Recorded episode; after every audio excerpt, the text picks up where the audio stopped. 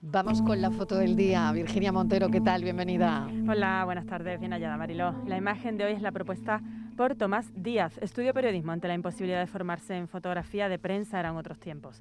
Aún así, desde 1979 se convirtió en su media de vida. Ha colaborado con medios como el Diario Suroeste, Nueva Andalucía, El Correo de Andalucía y ABC, medio en el que ha trabajado casi 30 años. Durante estas décadas su principal ocupación ha sido la fotografía de prensa, si bien nunca ha abandonado otras modalidades gráficas como la submarina, que hoy es su gran pasión.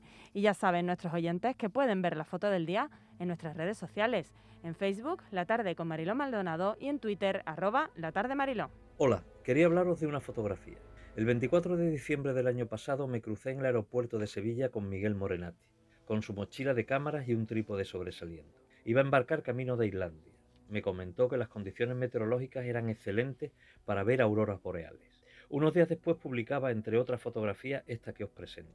En una formación rocosa con forma de puente descansa una figura vestida con el anorak rojo de Miguel Morenati, los brazos abiertos como abrazando los trazos azules y verdes de una impresionante aurora boreal. La fotografía, con una composición casi de tiralínea, sencilla y austera, separa tres ambientes. El cielo con la aurora, el puente de piedra con los colores de las hierbas y los musgos y una mm, luz celeste casi fantasmagórica que se filtra bajo el puente.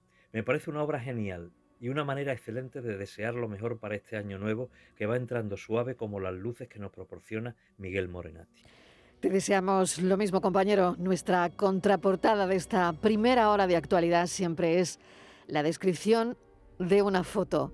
Hoy, auroras boreales. La tarde de Canal Sur Radio con Mariló Maldonado, también en nuestra app y en canalsur.es.